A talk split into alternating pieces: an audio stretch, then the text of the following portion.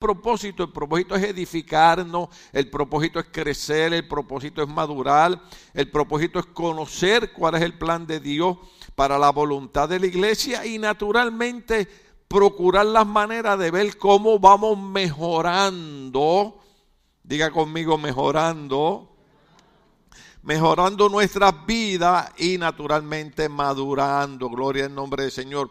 Entonces, habíamos visto que las una de las características de la carta es que las siete cartas que Jesucristo escribe se le escribe a los siete pastores de la iglesia. ¿Qué significa eso?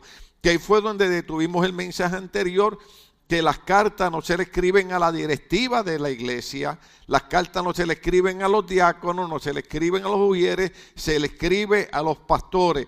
La razón que se le escribe a los pastores es porque la Biblia dice que los pastores vamos a dar cuentas a Dios por las iglesias y por eso es que el Señor pide a las iglesias, sujetados a vuestros pastores que velan por vuestras almas para que cuando den cuenta lo hagan con alegría. Y yo explicaba que sujetarse al pastor no significa que usted no tiene voluntad, no significa que usted no puede tomar decisiones, sino que significa que usted voluntariamente se hace miembro de una iglesia y usted quiere rendir cuenta a ese cuerpo al cual usted pertenece y usted quiere que ese cuerpo se mantenga siempre en bendición y se mantenga en armonía. Todas aquellas personas que han llenado un documento eh, en nuestra iglesia que se llama membresía de la iglesia, ¿verdad? Donde usted voluntariamente desea ser miembro de la iglesia, hay un pequeño parrafito que dice, me comprometo a no, diga conmigo, no, no causar problemas en la iglesia. ¿Ve? Porque la idea es que nosotros como miembros del cuerpo de Cristo busquemos el crecimiento de la iglesia, el bienestar de la iglesia, la salud de la iglesia y no crear problemas en la iglesia. Todo el mundo tiene problemas en la vida, pero hay personas que causan problemas y eso es lo que no queremos nosotros hacer aquí, porque queremos que cuando el pastor le dé cuenta a Dios, diga, Señor, yo te doy gracias por Víctor, te doy gracias por, por, por, por, Tracy, te doy gracias por la hermana María, te doy gracias por José, gloria al nombre del Señor, te doy gracias por, por Nacho, te doy gracias por cada uno de ellos. Que, que ayer me sorprendí porque cuando fui atrás, no hemos enseñado la foto, pero la razón que no estamos dando las clases a los niños es porque atrás estamos, estamos arreglando todas las columnas de los salones de atrás y ayer pues grabé un poquito y lo iba a pasar hoy, pero queremos aprovechar el tiempo. Y, estaba José con Nacho trabajando y de momento me di cuenta que había una peluca colgando. Y entonces pregunté de quién era la peluca y José dijo, es de Nacho. Y yo dije, oiga, qué rápido somos nosotros para defendernos, alabado sea el Señor. Y yo, y yo bromeándole, eh, ayer estaba con mi esposa en la tienda y vi un, un esmalte de uña color rosado y le tomé foto y se lo envié a Nacho. Le dije, ¿vas a usar este mañana? Y él me contestó y me dijo, no, pastor, mañana voy a usar rojo porque voy a usar kaites color rojo. La gente es tremenda, pero es mejor estar lleno del gozo del Señor porque la Biblia dice, el gozo del Señor es mi fortaleza. Entonces, la primera característica que nosotros vemos en las cartas del libro Apocalipsis es que se le escribe a los ángeles de la iglesia.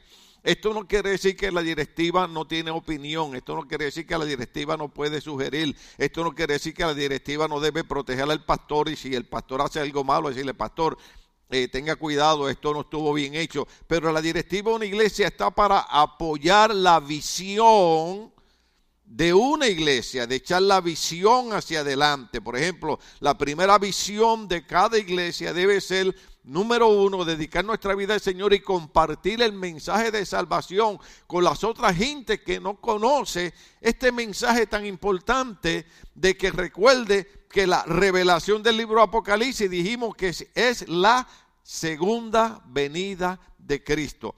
Déjeme decirle algo lo mencionado varias veces, lo que repite otra vez, estamos orando, naturalmente tampoco voy a enseñar la foto, eh, ahorita la pastora eh, eh, rendirá cuenta de la ofrenda que levantamos, que ya la enviamos para ayudar a los refugiados de, de Ucrania, se las enviamos a organizaciones cristianas, pero por 10 años Ucrania siempre estaba bajo la amenaza de que Rusia le iba, a invadir, Rusia le iba a invadir. Y ellos decían, Rusia no va a invadir nada, llevamos 10 años con la misma historia. Y de la noche a la mañana, ¿qué está pasando?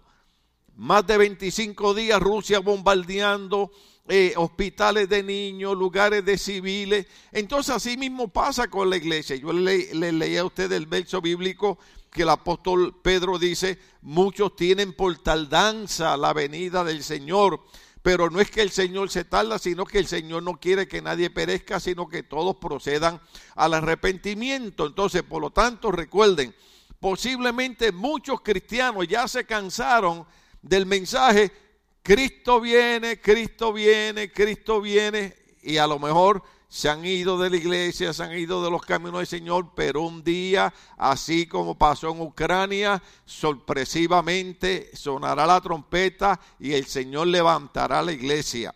Yo quiero que ustedes entiendan que hay dos aspectos. Uno de los aspectos es el rapto de la iglesia que nadie sabe cuándo es. Puede ser dentro de los próximos cinco minutos. Ahora, la segunda venida de Cristo, sí, Mateo capítulo 24 da señales de la segunda venida de Cristo, como oiréis de guerra y rumores de guerra en diferentes lugares. Oiréis de que los hijos se levantarán contra los padres, los padres contra los hijos, la gente serán amadores de sí mismos. Y esos son los días que nosotros estamos viviendo, iglesia. Yo doy gracias a Dios por cada uno de ustedes que está aquí, porque cada uno de ustedes que está aquí ha puesto en su corazón el deseo de yo quiero buscar a Dios y quiero estar preparado, sea para el rapto o la segunda venida de Cristo.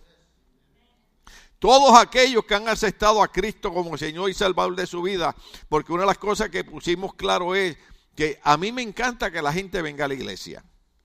A mí no me importa dónde usted estaba anoche, yo quiero que los domingos usted esté en la iglesia. Pero no es solamente venir a la iglesia, es estar seguro que usted recibe a Cristo como Señor y Salvador de su vida y que su nombre está escrito en el libro de la... Eso es importante porque el que no se halló inscrito en el libro de la vida fue lanzado al lago de fuego y azufre. Eso no lo digo yo, eso lo dice la Biblia. Entonces encontramos en esas características que las cartas están escritas a los pastores de la iglesia. Eso, entonces, cada, eso, eso es bien importante porque cada una de estas cartas contiene la descripción de Jesús que aplican, oiga bien, que aplican a la situación particular de cada iglesia hoy en día. Déjeme darle despacio.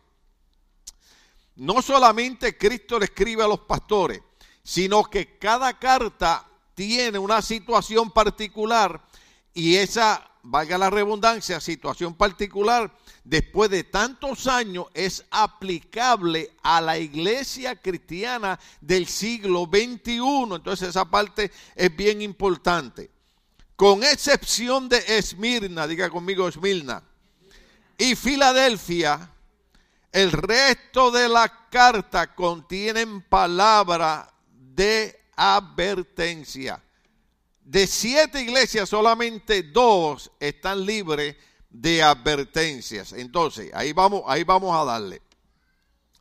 Estas iglesias, recuerden que se le están escribiendo a cuántas iglesias. A siete iglesias que están en donde? Asia. ¿En dónde? En Asia. Amén. Estas iglesias estaban más o menos a 40 o 50 millas de distancia. Gloria a Dios. Gloria a Dios. Eh, eh, antes nosotros rentábamos al frente y ahora damos gracias a Dios que después de haber sido un negocio, ahora es otra iglesia. Y yo recuerdo muchos años atrás cuando nosotros rentábamos el local al frente, vino un hombre y se me acercó y me dijo, oye, pero tantas iglesias que hay en Lombis. Y yo le dije, no, no, no, lo que hay en Lombis son demasiadas cantinas y barras que destruyen los hogares los matrimonios y la juventud. Necesitamos más iglesias en Lombis.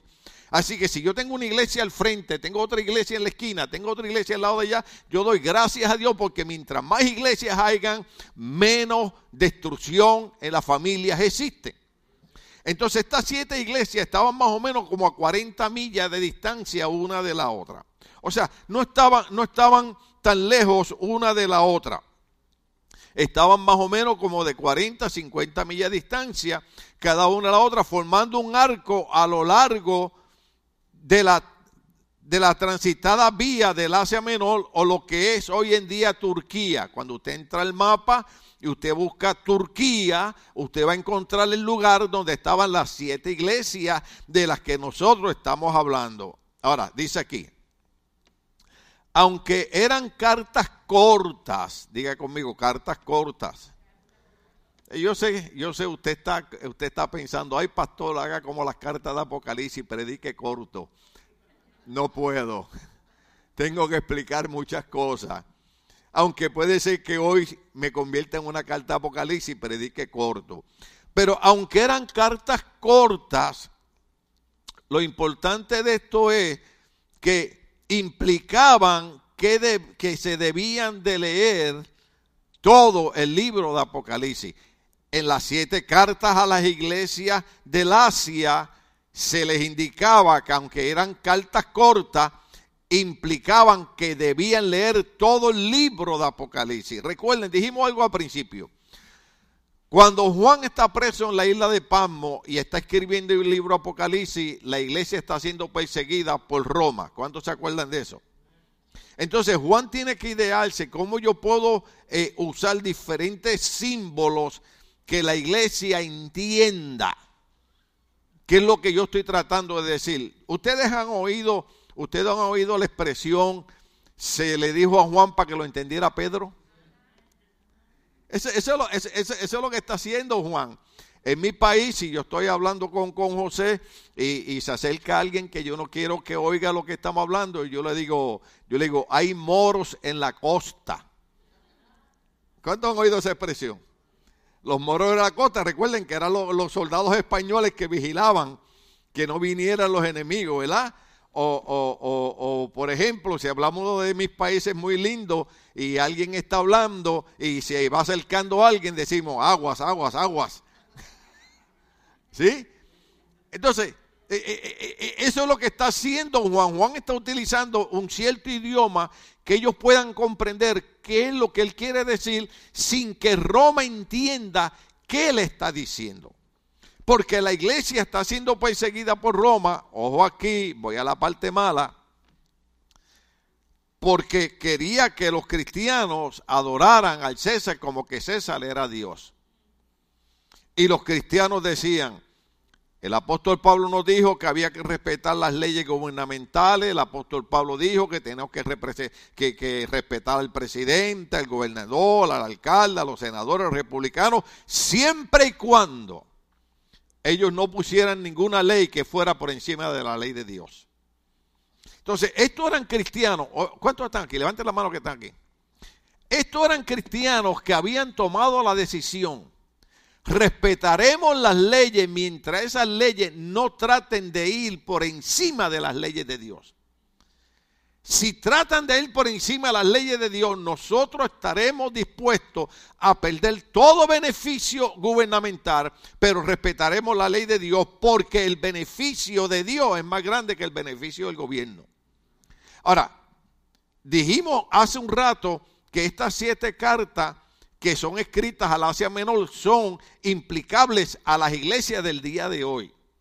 Entonces, ¿cuál es uno de los problemas que estamos teniendo en, los días de hoy? Que muchas de las iglesias han preferido darle la espalda a la ley de Dios y sujetarse a la ley de los hombres y la ley del gobierno. Por ejemplo, eh, eh, damos gracias a Dios que el, el, pastor MacArthur, cuando el gobierno empezó una persecución durante la epidemia, yo quiero que ustedes abran los ojos durante la epidemia, que hay tantas dudas y tantas cosas, y gracias por lo que estamos usando la mascarilla, lo estamos haciendo por precaución, por protocolo, ¿verdad? Eh, no somos gente loca. Pero usted sabe que todo el enfoque fue cerrar las iglesias. Demandaron las iglesias y hubieron unos pastores como MacArthur aquí en Los Ángeles, California, un pastor bautista que empezó a decirle eso es anticonstitucional, nosotros cumpliremos con los requisitos de la mascarilla, cumpliremos con los requisitos del sanitizer, cumpliremos con todo lo que sea eh, el área sanitaria, pero la iglesia no la podemos cerrar. ¿Y sabe qué? Ese caso llegó a la Corte Suprema los jueces de la Corte Suprema le dijeron al gobernador de California que él estaba violando la constitución, que no tenía ningún derecho de cerrar las iglesias en California. Y déjeme decirle algo que tal vez usted no sabe. Durante los dos años de la, de la, de la epidemia, Ministerio Bautista Logo nunca cerró sus iglesias, porque nosotros creemos que el gobierno de Dios es más grande que el gobierno de los hombres. Tuvimos cuidado redujimos el grupo, usamos todo el protocolo, pero no cerramos la iglesia. ¿Sabe por qué, hermano? Porque usted hoy en día, ¿cuántos están aquí? Levante la mano. Oye lo que voy a decir. Usted hoy en día tiene que tomar la decisión. ¿Quién es más importante para usted? ¿Dios o el gobierno terrenal? Los políticos que le dan la mano a usted mientras están corriendo para un puesto y después que cuando ganan el puesto no saben quién es usted. Los políticos que le cortan la ayuda a los niños de las escuelas, le cortan la ayuda a los ancianos. Ojo aquí, que usted va para anciano también. ¿Ah? Porque algunos dicen, Ay, no, yo tengo 25 años, te preocupes, vas a tener 80 dentro de poco. El tiempo va a las millas. Gloria al Señor, aquí había gente que brincaba y saltaba y ahora yo le digo, ¿por qué no brinca y salta? Y dice, porque si brinco y salto se me caen las costillas. Entonces, esta parte es sumamente, esta parte es sumamente importante.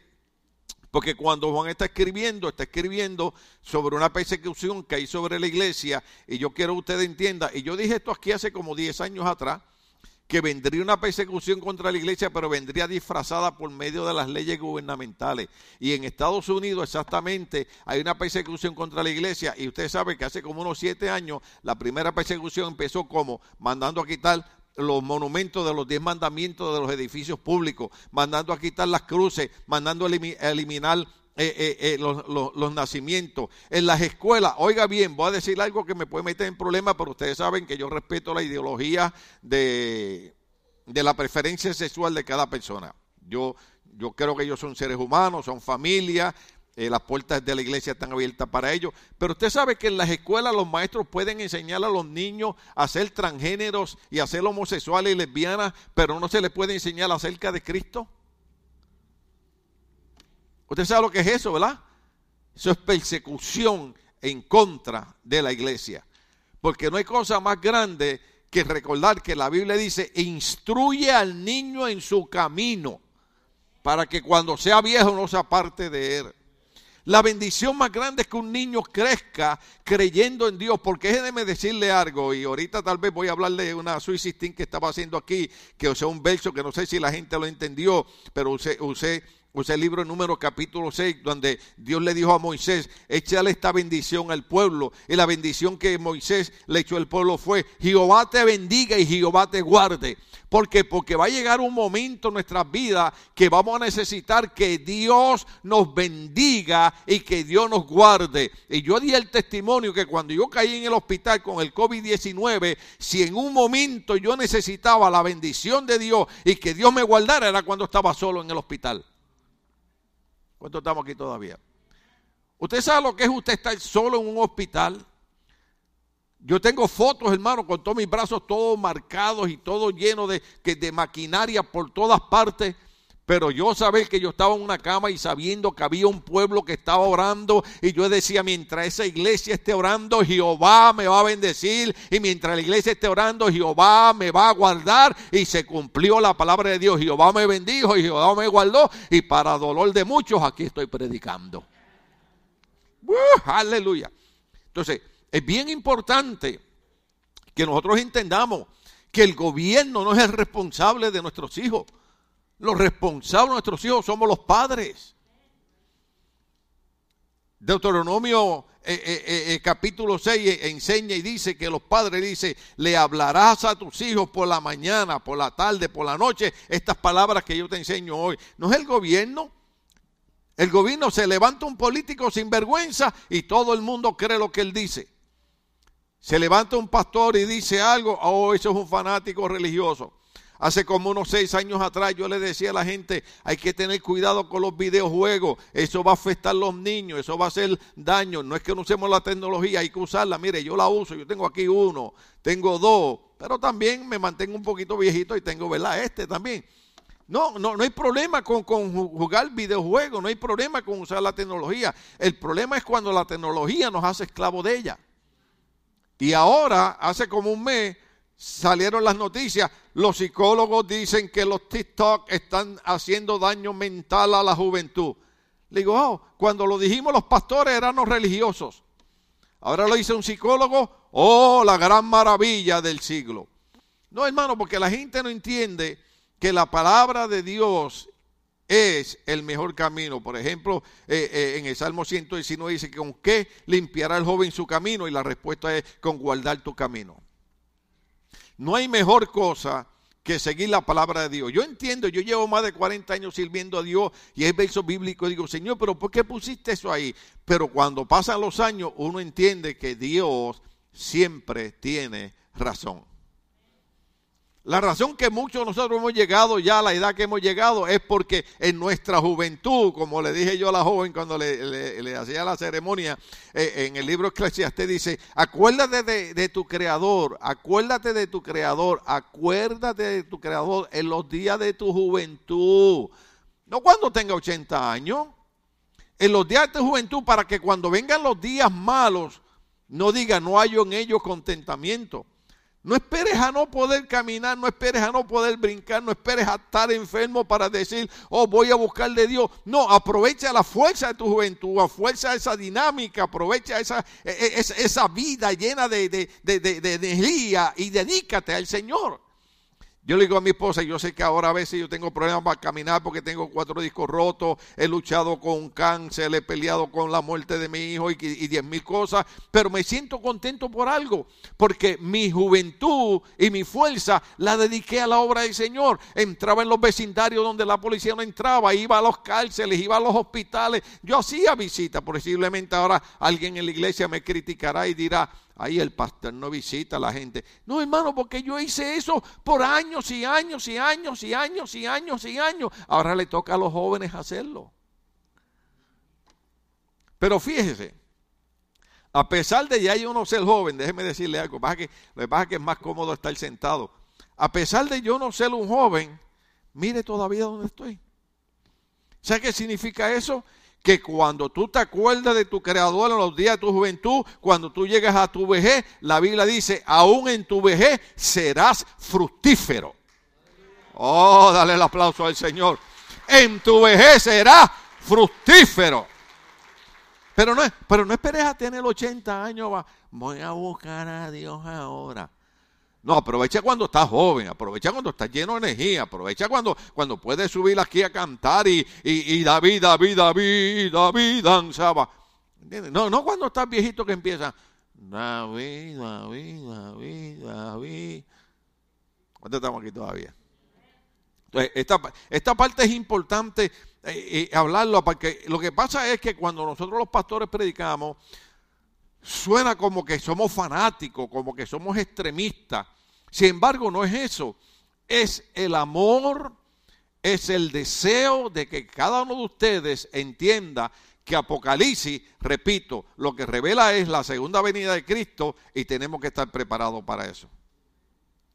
Es más, cuando usted lee, Mateo capítulo 24 dice, un día estarán dos en una cama, el uno será tomado, el otro será dejado. Dos estarán en el campo, el uno será tomado, el otro será dejado. Yo no sé, pero yo no soy el que me voy a quedar aquí. Así que de los que están trabajando ahí atrás, decidan quién se va a quedar trabajando y quién se va. Oh, aleluya.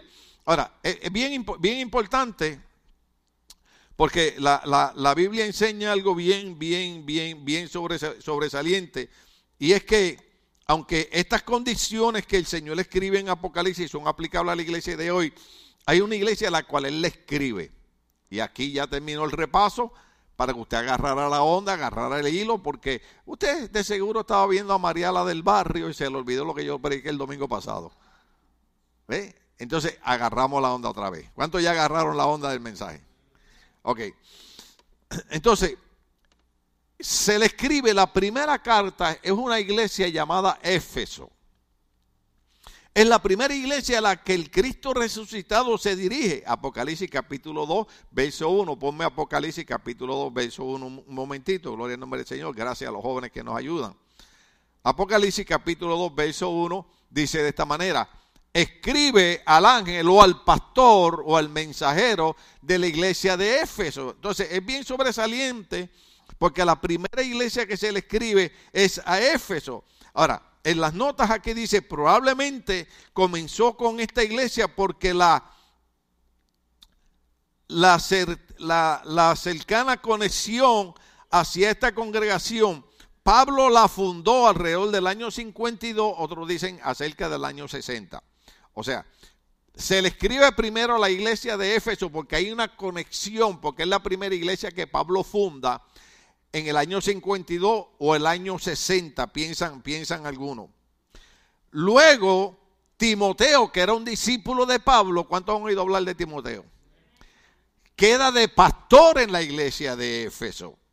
Y luego también dice la tradición que el último que fue pastor en la iglesia de Éfeso fue exactamente el apóstol Juan, el que está en la isla de Pasmo recibiendo la revelación de Cristo y escribiendo a la iglesia de Éfeso. Entonces, posiblemente se le escribe a la iglesia de Éfeso porque Pablo la funda, Timoteo es pastor y luego el que queda de pastor ahí es Juan. Entonces, por lo tanto, hay una relación tan cercana que es a la primera iglesia a la cual el Señor le escribe. Entonces, esta parte aquí es bien, bien, bien, bien, bien importante. No es sorpresa que la iglesia de Éfeso recibiera cuatro cartas. La iglesia de Éfeso recibió cuatro cartas. ¿Cuántas dije? Y son cuatro cartas en el Nuevo Testamento. Las encontramos en primera y segunda de Timoteo. Por ejemplo, si usted me busca primera, eh, segunda de Timoteo, capítulo 1, verso 18, si los muchachos lo ponen por ahí, segunda de Timoteo, capítulo, capítulo 1, verso 18, gloria al nombre del Señor. Ahí está. Que el Señor le conceda ya la misericordia divina en aquel día. Tú conoces muy bien los muchos servicios que me prestó. ¿En dónde? En Éfeso. Entonces también en el libro de los Hechos, capítulo 18, verso 8 al 10, el libro de los Hechos, capítulo, capítulo 8 a capítulo 18, verso 8 al 10. Crispo, el jefe de la sinagoga, creyó en el Señor con toda su familia, también creyeron y fueron bautizados muchos de los corintios que oyeron a Pablo, sigue por ahí, una noche el Señor le dijo a Pablo en visión, no tengas miedo, sigue hablando y no te calles, sigue ahí, pues estoy contigo, aunque te ataquen, no voy a dejar que nadie te haga daño porque tengo mucha gente en esta ciudad. Cuando usted estudia el libro de los Hechos, usted va a encontrar que Pablo está hablando de Éfeso. Entonces es sorprendente que se le escriben cuántas cartas dijimos a Éfeso. Cuatro cartas en el Nuevo Testamento. Entonces es algo bien, bien importante. En Éfeso es donde el Evangelio echó raíces. ¿En dónde fue que el Evangelio echó raíces? Así como Ministerio Bautista Logo es el causante de que el hombre se echen raíces del Evangelio. Gloria al nombre del Señor. Y esto escandalizaba, ahora sí voy con mucho respeto y mucho cariño, pero como en Éfeso es donde el Evangelio echa raíces, esto escandalizaba a unos hombres que tenían un negocio, unos hombres que eran productores de ídolos. Diga conmigo ídolos. Entonces dice, Éfeso era una ciudad de gran comercio, así como lo es la ciudad de Nueva York o es Los Ángeles, California. Pero en Éfeso estaba la casa del templo en honor a la diosa Artemis o Diana. Búsqueme el libro de los Hechos, capítulo 19, verso 24 al 40. Libro de los Hechos, capítulo 19. Ay, qué, qué rápido son estos muchachos. Un platero llamado Demetrio, espero que aquí nadie se llame Demetrio, que hacía qué? Figuras en plata del templo de Artemisa o Diana proporcionaba a los artesanos, ¿cuántas dice? Ah, quiere decir que este Demetrio hacía figuritas de la diosa Artemisa y hacía plata. ¿Cuánto están agarrando la onda? Usted ve, o sea, que el negocio de vender ídolos produce ganancia. Dice que le proporcionaba a los artesanos no poca ganancia. Ahora, sigue por ahí.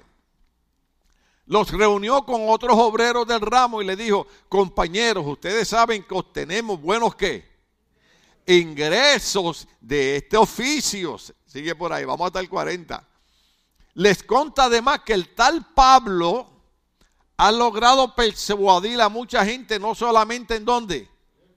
En Éfeso. Y la primera carta de Apocalipsis, ¿a quién se le escribe? Entonces, Éfeso es la iglesia donde comienza a echar raíces el Evangelio es donde se comienza a enseñar que la idolatría es pecado y que a quien tenemos que adorar es a Dios Padre, Dios Hijo y Dios Espíritu Santo y no a ninguna figura hecha por mano de hombre que la Biblia dice tienen ojos y no ven, oídos y no oyen, pies y no caminan, manos y no tocan. Entonces dice, les conta además que el tal Pablo ha logrado persuadir a mucha gente, no solo en Éfeso, sino, sino en casi toda la provincia de Asia Oiga bien, ¿cuántos están conmigo leyendo el verso? Él, refiriéndose a Pablo, sostiene que no son dioses los que se hacen con las manos. Pablo en Éfeso decía, ustedes están equivocados. La diosa Artemisa o la diosa Diana de la cual ustedes hacen figura no son dioses. El único Dios verdadero es el que yo le estoy predicando, decía Pablo, y se llama Jesucristo. Esto no son ideas mías. Yo no estoy atacando a nadie y criticando a nadie, estoy repitiendo lo que dice la Biblia. Entonces, esta gente se molestaron con Pablo y se enojaron con Pablo, dijeron, este hombre nos está afectando el negocio.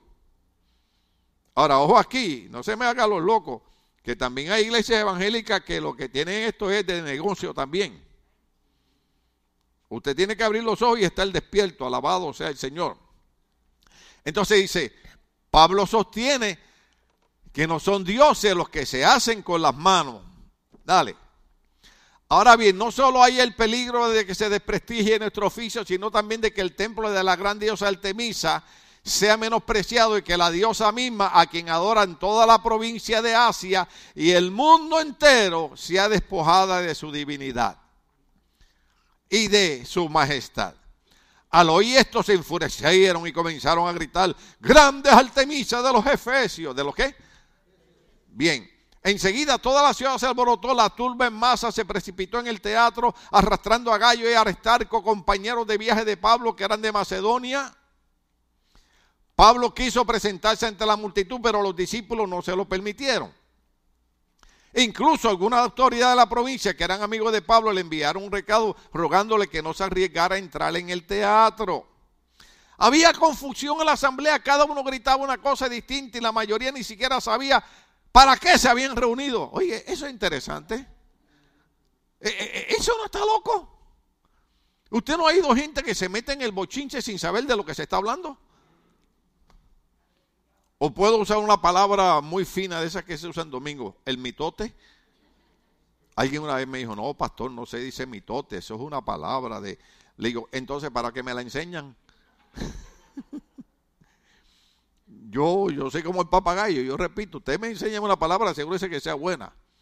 Es como los hispanos, vienen a Estados Unidos, las primeras palabras que aprenden en inglés, esas no las voy a repetir.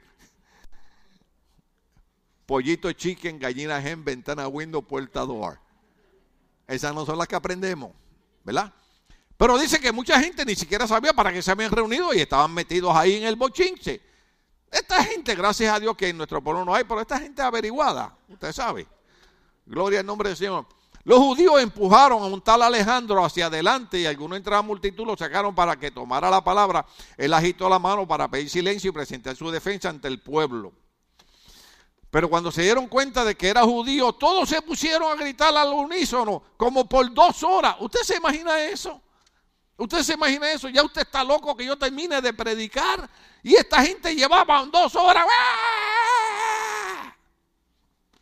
Y te dice, ya pastor, ya está bien, ya tengo que ir a comer. ¿Cuántos no han desayunado hoy? Seis personas no han desayunado de 400. Quiere decir que las demás se metieron un buen burrito. Alabado sea el Señor. Dos, eh, eh, eh, hermano, usted está agarrando la, onda. Dos, dos horas, dos horas haciendo escándalo, gritando. Y nosotros lo que estamos en la iglesia es hora y media. El devocional, el mensaje, los anuncios y nos vamos a ver televisión. Porque nos molestamos, porque el culto se tarda 40 minutos y estamos dos horas viendo, es más, tres horas. ¿Y a quién estabas viendo? The Avengers. ¿Y a quién vas a ver ahora? A Batman. ¿Y ahora a quién vas a ver? Ahora voy a ver The Lost City. está bien, usted puede ir a verla, no hay problema. Es más, es más, le voy a decir algo. No le diga a nadie que yo dije esto. Pero esto es muy espiritual lo que le voy a decir. Esto es muy espiritual. Si usted va a ir a ver The Lost City esta semana, póngase espiritual y págueme la entrada. Yo voy por usted, pero voy para orar por usted mientras usted está viendo la película. Usted sabe que eso no es cierto. No, no, no. Podemos ir al teatro, podemos ir a la película, podemos ir a la fiesta, podemos ir a esto. Pero lo que siempre hemos enseñado es que si usted pone eso primero que Dios, se está convirtiendo en el problema de esta gente de Éfeso, que eran qué? Idólatras. Si no hay problema de disfrutar de las cosas de la vida, Dios quiere que disfrutemos las cosas de la vida. El problema es cuando ponemos las otras cosas primero que a Dios. Por ejemplo, hoy ustedes son bendecidos, hoy ustedes han honrado a Dios. ¿Sabe por qué? Porque ustedes se levantaron y dijeron, voy primero para el servicio y después del servicio voy para la carne voy para el cine, voy para la playa, voy para donde sea, pero primero voy a honrar a Dios porque las primicias se le dan primero a nuestro Señor y Salvador Jesucristo. Eso es lo que usted ha hecho. Si, Dios no está en contra de que, de que, disfrutemos las cosas, al contrario, Él las creó para que nosotros disfrutásemos de ello. Pero procure que Dios sea siempre el que reciba el primer lugar. ¿Estamos, claros en eso? Entonces dice, estamos a punto de terminar esos versos, son, son, larguísimos, ¿verdad? Pero por dos horas, grandes artemisas de los Efesios, cuando usted lee la Biblia se llamaba Diana también. El secretario del Consejo Municipal logró calmar la multitud y dijo, ciudadanos, ¿de dónde? De Éfeso. Y la primera carta, ¿a quién se le escribe? ¿Acaso no sabe todo el mundo que la ciudad de Éfeso, guardiana del templo de gran Artemisa, es estatua bajada del cielo? Mire eso. Ya que estos hechos son innegables, es preciso que ustedes se calmen y no hagan nada precipitadamente.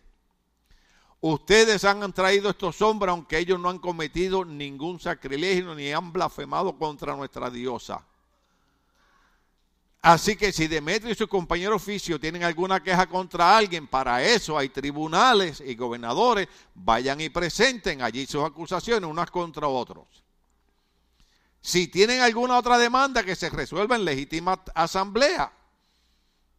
Tal y como están las cosas con los sucesos de hoy, corremos el riesgo de que nos acusen de causar disturbios. ¿Qué razón podríamos dar de este alboroto si no hay ninguna? Y usted dice, pastor, ¿y para qué leí yo todos esos versos? Leí todos esos versos para explicarle a ustedes que la razón que Apocalipsis le escribe la primera carta a Éfeso es por lo que ya dijimos de que, Pablo había sido el fundador, Timoteo había sido el pastor, Juan había sido el último pastor ahí, y en Éfeso, donde, donde el Evangelio comienza a echar raíces, porque es donde empieza a enseñarse que el único Dios verdadero es Jesucristo y no los dioses que nosotros hacemos de madera ni de plata. No lo estamos diciendo para ofender ni enojar a nadie, lo estamos diciendo para que la gente realice que la salvación es exclusivamente a través de Jesucristo y no a través de los dioses que a nosotros nos inculcaron cuando éramos niños. ¿Estamos aquí todavía? Entonces esa parte es bien, bien, bien importante eh, eh, eh, comprenderla. Ahora, hay una parte aquí bien importante que debemos comprender.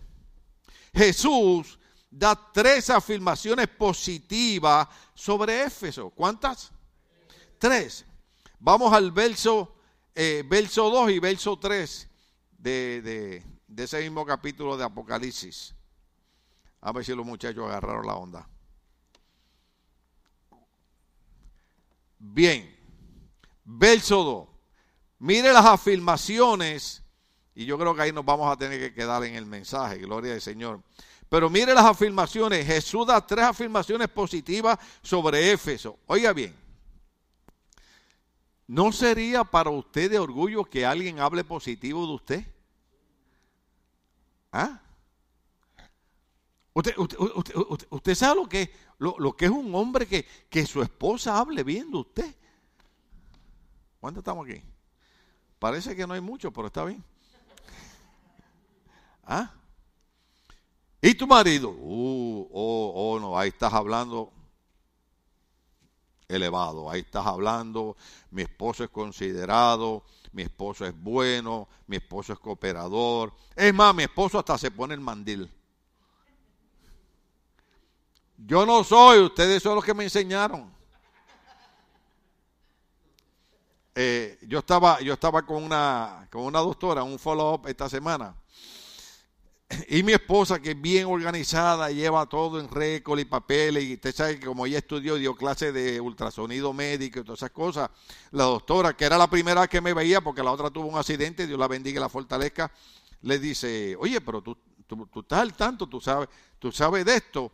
Entonces, llega un momento donde ella me pregunta sobre cómo yo estoy comiendo. Porque ustedes saben que yo bajé 53 libras, gloria al nombre del Señor.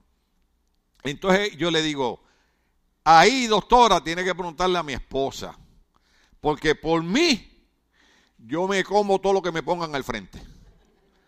Soy yo el único... Mm.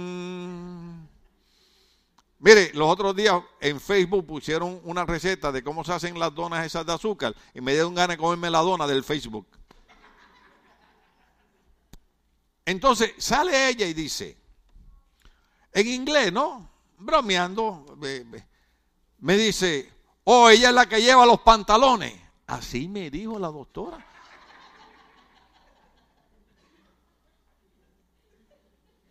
Y yo la miré seriamente. Y le dije, usted tiene razón y a mí no me molesta. Entonces la tipa me miró como, este es un loco, este necesita psiquiatría en vez de... Qué, lindo, qué lindo es que, que una esposa pueda hablar positivo de su esposo y que un esposo pueda hablar positivo de su esposa. ¿Ah? ¿Tú te imaginas que yo esté hablando con un hermano y le diga, oye, ¿y, y, tu esposa, qué apodo tú le tienes? Pues pastor, acá entre usted y yo, o entre usted y yo, yo le digo a ella la chimotrufia. ¿Usted se imagina? Le digo, no, no, no, tú tienes que respetar más tu esposa. ¿Cómo eso de la chimotrufia? Chico, eso es del chavo del hoy. No, cámbiale el nombre. Pues pastor, le voy a poner el Melinda Linda. ¿Cuántos se acuerdan del Melinda Linda? Usted tiene que acordar porque algunas hermanas a veces miran, vienen aquí y me miran como el Melinda Linda, porque yo voy a abrir un ojo más que otro. Perdónenme. Pero, pero qué lindo es, qué lindo es. Agarremos la onda. Qué lindo es que podamos hablar positivo de nuestro esposo, podamos hablar positivo de nuestra esposa, podamos hablar positivo de nuestros hijos, podamos hablar positivo de nuestra familia. ¿Ve?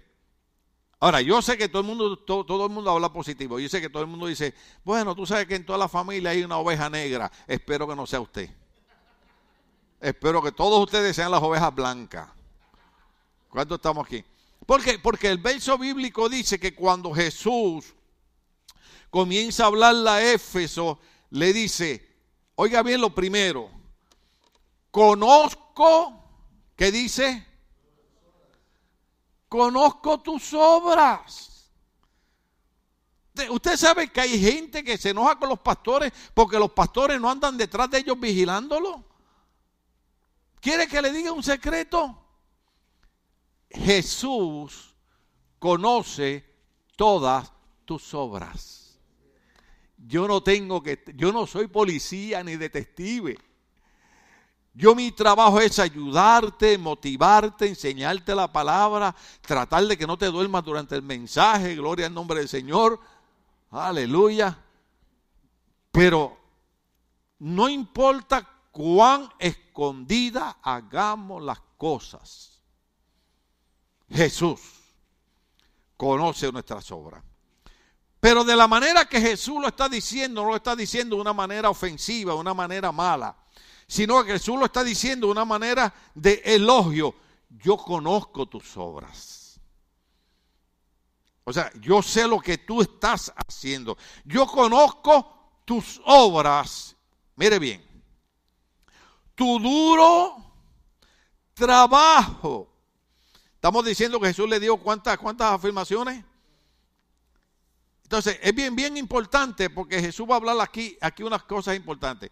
Yo conozco tus obras y, y en obras, naturalmente, está tu duro trabajo. Es la primera afirmación positiva. Conozco tus obras y tu duro trabajo. Ojo aquí, ojo aquí. El Señor quiere que trabajemos en su obra. No, no, no, ustedes no me entendieron. La primera afirmación positiva que Jesús da sobre la iglesia de Efeso es, yo conozco tus obras y tu duro trabajo. En otras palabras, el Señor espera que nosotros trabajemos en su obra. La primera afirmación positiva. La segunda afirmación positiva, le dije ahorita que creo que vamos a tener que quedarnos ahí, es esta, observe esta. Y tu perseverancia. Usted ha leído en Mateo cuando Jesús dice, mas el que persevere hasta el fin será salvo. Usted ha leído el verso y los muchachos lo han predicado aquí. Usted ha leído el verso que dice, y el que pone la mano en el arado y mira hacia atrás, no es digno de entrar al reino de los cielos. Una de las afirmaciones positivas que a mí me llama la atención es que Jesús se, se fijó en la perseverancia de los hermanos de la iglesia de Éfeso. ¿Qué tú te crees? ¿Que Jesús no ha visto tu perseverancia?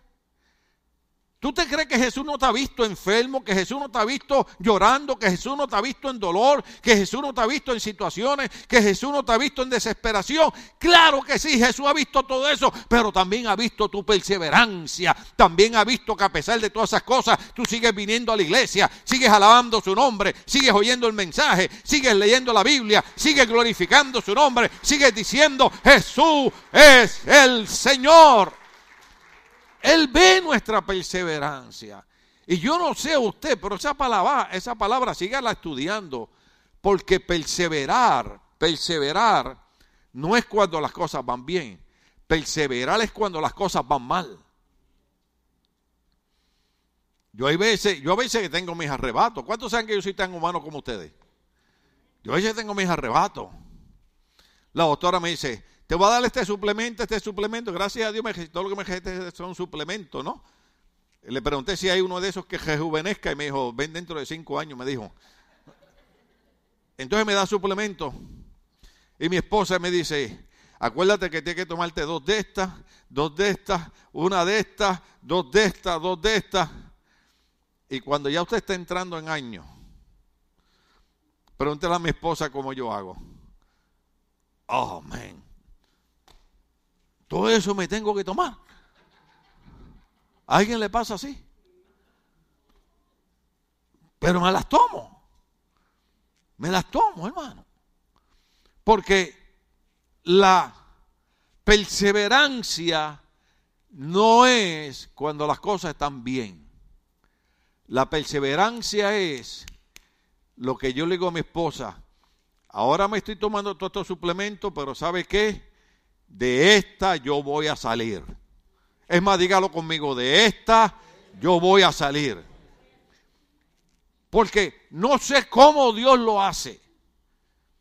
Pero a veces nos encontramos en situaciones, hermano, que creemos que nunca vamos a salir de ella y de la noche a la mañana Dios nos saca al otro lado. Y ahora yo lo voy a decir otra vez, de esta Dios me va a sacar, de esta Dios me va a sacar. Yo voy a seguir perseverando, voy a tener perseverancia porque de esta Dios me va a sacar. Eso es perseverancia. Perseverancia no es cuando estás bien.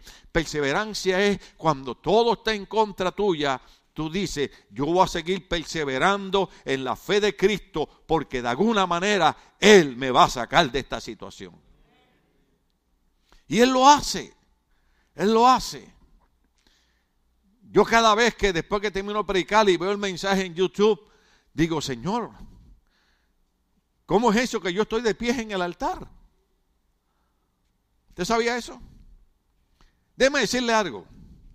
Mi doctora me dice a mí, yo no sé cómo tú caminas. Pero ¿cuántos ustedes saben que sabemos por qué yo camino? por nuestra perseverancia en el Cristo de la gloria que dice, todo lo puedo en Cristo que me fortalece. Jehová es mi luz y mi salvación, de quien temeré. Jehová es la fortaleza de mi vida, de quien he de atemorizarme. Eso es perseverancia. Ahora, iglesia, ministerio bautista, logo, de la misma manera que Jesús se fijó en las tres afirmaciones positivas sobre Éfeso, se está fijando en nosotros. La primera es, conozco tus obras y tu duro trabajo. La segunda es tu perseverancia. Ahora, la tercera, y ahí nos vamos a quedar.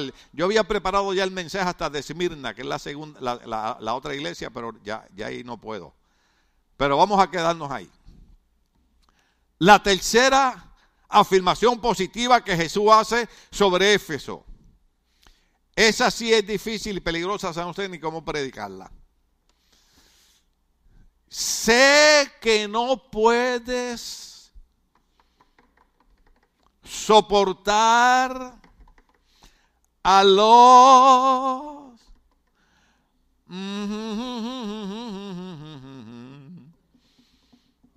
a los malvados. Iba a preguntar, pero no quería que nadie cayera, porque iba a decir, los malvados digan amén, y como 15 van a decir amén, así que mejor no pregunté. Pero mire la tercera afirmación positiva. Ojo aquí, dije hace un rato, Dios también está mirando esta iglesia. La tercera afirmación positiva. Sé que no puedes soportar a los malvados y que has puesto a prueba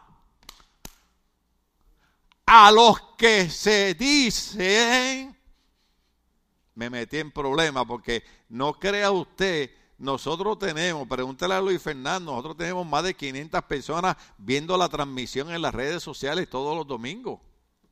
¿Usted sabía eso? Dice, ay pastor, usted predica como si hubieran mil personas en la iglesia. Claro, 400 aquí, 500 allá, son 900. Y algunos que nos apuntan, pero que nos están viendo. Usted sabe que hay enemigos que siempre están pendientes a lo que hacemos. Entonces, esta parte es peligrosa por las modas que hay. ¿Cuántos saben que aún en las iglesias se meten modas? Entonces dice, la tercera afirmación positiva. Sé que no puedes soportar a un malvado y que has puesto a prueba. Cuando usted lee las cartas de Pablo a Timoteo y de Pablo a Tito, que Pablo dice, si alguno desea obispado, buena cosa desea. ¿Cuántos lo han leído? Entonces, dice la, Pablo dice, pero cuando tú vayas a poner una persona de diácono, de ujier, de músico, de maestro, a recoger la ofrenda, especialmente ahí, alabado sea el Señor. No, porque hay algunos que tienen problemas con las manos. Sí, sí, sí, están como aquella película, aquel capítulo del Chavo el 8 que, que, le ponen la mano de una bailarina. ¿Cuántos se acuerdan de ese capítulo? Que el Chavo del 8 quería hacer algo y la mano le. Espero que aquí nadie tenga mano de bailarina, gloria al nombre del Señor. Pero hay algunos que le parece que le pusieron la mano de ladrones, ¿no? Estoy hablando de aquello, no de aquí, de allá. Pero dice, dice, que tienen que ser probados primeros. ¿En qué tienen que ser probados? Número uno, ¿aceptaste a Cristo como Señor y Salvador de tu vida? Porque hay gente que quieren tener cargos en la iglesia, pero nunca han aceptado a Cristo como Señor y Salvador de su vida. Número dos, ¿el Evangelio es algo serio para ti? Número tres, ¿tú crees que para servirle al Señor hay que congregar? Porque eso es lo que enseña la Biblia. Número cuatro, ¿tú crees en sostener económicamente la obra de Dios? Yo sé que tal vez le voy a robar el tiempo a la pastora, pero ya la va a decir, recogimos tres mil, ¿cuánto? Dos mil setecientos y pico. El pico no era muy largo. Gracias a todos los hermanos que recogieron porque la ofrenda del domingo pasado no se quedó en la iglesia. La recogimos porque tenemos tres organizaciones. Tenemos la Asociación Bautista del Sur en Ucrania, tenemos la eh, eh, CBN, que es del Club 700, y tenemos Samaritan Purse, que es de Franklin Graham, que son tres organizaciones cristianas que están ayudando a todos estos refugiados que están saliendo de Ucrania. y se les ha acabado el dinero. Y nosotros quisimos poner un granito de arena, pero recogimos dos mil y pico y lo redondeamos a tres mil. Y le enviamos mil dólares a cada uno de ellos. Usted dirá, ¿qué son mil dólares? Pase usted cuatro días sin comer y sin tomar agua, a ver si mil dólares no van a ser buenos en su bolsillo. Entonces los enviamos, los enviamos, hermano. Porque esa parte es importante. O sea, eh, probar las personas a ver si van a ser fieles también en la economía, en la obra de Dios. Porque, oiga bien, ¿puedo dañar el mensaje aquí? No tenemos problema en pagar 7 dólares por una bolsa de popcorn en el cine.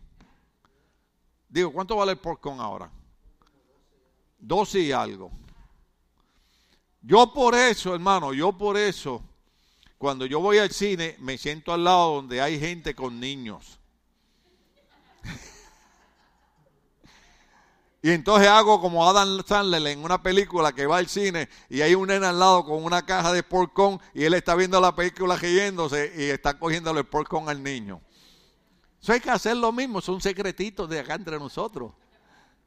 Eh, pero no tenemos problema. ¿Cuánto, ¿Cuánto vale la entrada al cine? ¿Alguien sabe? Yo no, porque yo voy ahora y digo, give me the senior discount. ¿Qué vale? ¿Siete dólares? ¿No? Ah, no, eso era en mis tiempos. Me dicen, ¿en qué época tú vives? 15 dólares vale la entrada del cine. No voy más al cine. Oiga, 15 dólares de entrada. Ah, y normalmente, ¿usted va solo al cine? Siempre van tres o cuatro. 15, 30, 60 dólares la entrada. Después, oiga, es que ese olor a pork Eso es veneno, pero el olor. Y usted dice, en el nombre de Jesús resisto, resisto, resisto. Y de momento dice, Padre, tú sabes que yo soy débil. Y va y compra el popcorn. Entonces, oiga esto. Compra una Coca-Cola así de grandota. ¿Verdad que sí o no? O sea, lo que está tomando es refrescos así, el gesto es azúcar. Y ahí está. Entonces, en hora y media gastó 60, casi 100 dólares. Pero cuando decimos en la iglesia, hermano, ahí está la cajita, según Dios lo haya bendecido, ustedes, nadie está obligado a dar ninguna cantidad, pero como Dios te haya bendecido, tú das. Ay, el pastor siempre pidiendo dinero. Pero no tenemos problema para gastar dinero en otras cosas. ¿Ah? Compramos películas en el, en el celular. ¿Sí o no? ¿Y qué tú haces? Oh, I'm watching a good movie. How much you pay for the movie? $12 dollars. Usted, ¿what? Ah, ustedes no me conocen a mí, hermano. Yo he ido a Los Ángeles y me he puesto saco de mil dólares. De mil dólares. Una tienda italiana que hay, de mil dólares. Y el tipo me dice, oh man, you look good. Yeah, I know, I know, I know, I look good. Entonces vengo y le digo a Cindy, pregúntale si la semana que viene tienen especial. Y el tipo dice, oh no, I'm sorry, in two weeks, I'll be back in two weeks. Entonces voy a las dos semanas y el que me costaba mil dólares lo saco por 300 dólares. Son secretos. Te póngase unos zapatos de tres mil dólares, pero no pague los tres mil dólares por ellos. ¿Cuánto estamos aquí? Ni tampoco se sienta mal por usar ropa sencilla. Porque decía mi suegra que no es la ropa, es la cercha. No es el saco, es la belleza que está dentro del saco. Tóquese así, diga, soy yo la belleza. Hay algunos están tan acomplejados que ni siquiera lo hicieron. Feos son. Entonces, la Biblia dice que hay que poner a prueba a la gente en las iglesias. Entonces, cuando usted le dice a un hermano, hermano, yo tengo que probar si tú asistas al Señor, si tú asistas a la iglesia, si tú ayudas económicamente, si tú vas a seguir las instrucciones. Ah, yo no vine a la iglesia eso, pues entonces no puedes ocupar cargos en la iglesia. ¿Cuántos estamos aquí? Esa parte dolió, ¿verdad?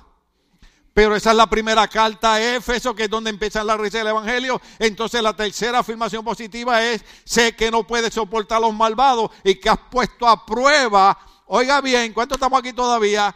A los que se dicen ser apóstoles. ¿Cuál es la moda ahora? Ahora todo el mundo es apóstol. Es más, hay apóstolas. Y yo no te, o sea, déjame explicarle, es que el tiempo no me da. Yo no tengo problema con los títulos. Yo estaba en un lugar, no puedo decir quién sé, porque después resultó ser una bella persona, pero fue en Colombia. Llegó a Colombia predicado en una conferencia en la televisión, en la radio, con mi esposa, y nos, nos rentaron una suite. El pastor de la iglesia era senador de Colombia en ese entonces. Y nos dio una suite, un sitio bien chévere en Bogotá, hermano. Este de Colombia, gloria a Dios. Entonces, nos estamos presentando. Y a mí, si usted me dice hermano, estoy bien. Si me dice pastor, estoy bien. Si me dice doctor, estoy bien. Total, aquí el grande es Cristo. Entonces me presentan a este hermano, no va a decir de qué país es, porque no quiero que sepan que es de Argentina. Entonces, cuando me lo presentan, le digo, mucho gusto, pastor. Y me dice, no, pastor, no, yo soy apóstol. Así a la solta. Y yo dije, entre mí este no me conoce. Yo me crié en el barrio de ustedes, hermano. Y yo dije, ah, tú quieres que te diga apóstol. Entonces digo entre mí, apóstol, qué placer es estrechar su mano. Y después resultó ser que nos tocó desayunar junto al otro día. Y entonces da la casualidad que había un hombre tocando el arpa y yo le dije al hombre, quiero que me toques un himno bien espiritual, tócame mi viejo San Juan. Y el hombre empezó, en mi viejo San Juan. Y los boricuas lloramos cuando oímos eso. ¿Ok? Yo no sé, yo no sé, yo no soy, yo no sé mucho, porque no sé qué, la, la, luna de Chela Lue, ¿cuál es? ¿Cuál es? ¿Cuál es? Esa misma. ¿Ah? Hay canciones en su país que usted las oye y se hace loco y se le sale una lagrimita. Los boricuas oímos, una tarde partí hace... Digo, ¿qué yo hago en California, Señor? El Señor me dijo, porque hay gente linda que quiero que los pastoree. Ahora, ojo aquí. Se puso de moda esto de los apóstoles. La palabra apóstol significa alguien que es enviado. El libro Hebreo dice que Jesucristo, nuestro sumo apóstol, fue enviado a salvarnos a nosotros. Un apóstol para mí es alguien que trabaja en la obra y levanta iglesia en otros lugares. Amén. Hay pastores que yo le llamo apóstol con orgullo. Digo, este es un apóstol de Dios. Pero ahora cualquiera, gente que no tiene iglesia, son apóstoles. Usted tiene que haber notado que hay gente que predicó aquí que más nunca yo los he invitado a predicar. ¿Cuántos se han dado cuenta ya de eso? ¿Por qué? Porque vienen a los altares y hacen un show, hacen un programa, hacen una fiesta y después sus vidas son un fracaso. Yo no quiero ser pastor en el altar. Yo quiero ser pastor allá abajo. Yo quiero ser pastor con ustedes. Yo quiero ser pastor. Mire, yo vengo aquí con los muchachos y me pongo a bromear con ellos. Y usted dirá, ay, los pastores tienen que ser más serios. No, hermano, yo quiero ser igual que ustedes, pero servir a Dios en espíritu y en verdad y vivir una vida de santidad delante del Señor. La tercera afirmación positiva. Y has puesto a prueba a los que se dicen ser apóstoles, pero no lo son. Y has descubierto que son qué? Son falsos. Iglesia, iglesia, por favor. Cuando usted me vaya a criticar a mí, piense por qué razón el pastor predicó y explicó esto. Porque la Biblia dice que la primera afirmación, eh, eh, la tercera afirmación que Jesús le dio a Efeso fue, hay apóstoles, hay predicadores, hay pastores, hay evangelistas falsos. Y algo que sobresalió en ti, Éfeso, y algo que tiene que sobresalir en el Ministerio Bautista Logo es que nosotros tenemos que tener cuidado de nuestra doctrina espiritual, de nuestra enseñanza. Hay muchas modas en las iglesias, demasiado de modas, pero hay poca espiritualidad. Termino con esto. Primera de Juan capítulo 4, verso 1. Ahí terminamos y seguimos el otro domingo si usted quiere. Si no, pues dejamos la iglesia. Búscame por ahí. Primera de Juan, yo sé que no, tal vez no se lo dije a los muchachos. Primera de Juan, capítulo 4, verso 1. Ahí terminamos.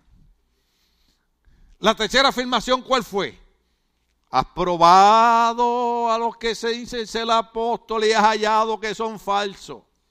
Entonces, la tercera afirmación que Jesús hace, iglesia, es bien importante que ustedes aprendan a vivir de acuerdo a la palabra escrita y a la doctrina de Jesucristo. Entonces dice, Mire lo que dice Primera de Juan capítulo 4, verso 1. Queridos hermanos, no crean a cualquiera que pretenda estar inspirado por el Espíritu. O sea, nosotros como iglesia, la gente está confundida con iglesias pentecostales, iglesias bautistas. Nosotros somos una iglesia que trabajamos con la sesión bautista de Chur, pero creemos lo que está en la Biblia. Y la Biblia habla de dones ministeriales y dones del Espíritu. Nosotros creemos en el bautismo del Espíritu Santo, en el don de lengua, interpretación de lengua, en la palabra de profecía, creemos en todo eso. Pero también creemos en esto. Que la Biblia dice, queridos hermanos, no crean a cualquiera que pretenda estar inspirado por el Espíritu si no, sométalo a prueba. ¿Sométalo a qué? Ojo aquí, ojo aquí, ojo aquí. Las muchachas, oiga esto, cuando venga el novio, lo digo, a decirte, dame una prueba del amor.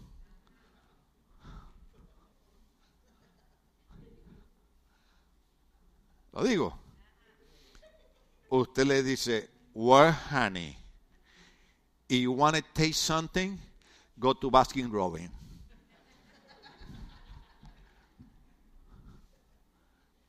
Porque un chamaco que le pide a una muchacha que la pruebe el amor, le en relaciones sexuales sin ser casado, no la ama, no la respeta. ¿Cuántos estamos aquí? Póngalo a prueba, póngalo a prueba. Ah, vamos a ver cuánto tú me amas, vamos a ver cuánto tú me respetas, vamos a ver si tú estás de acuerdo en llegar frente al pastor Mejía y cuando te esté haciendo la ceremonia anuncial te va a mirar así. Yo les hago la ceremonia bien linda, pero yo los miro, los hago. Y cuando hago la ceremonia, nada, la pareja, ellos no entienden nada de lo que yo digo. Por eso yo les digo, dentro de un año vean el video. Ay, usted dijo esto. Sí, yo dije esto porque yo sabía lo que venía. ¿Usted cree que yo tengo tres años de casado?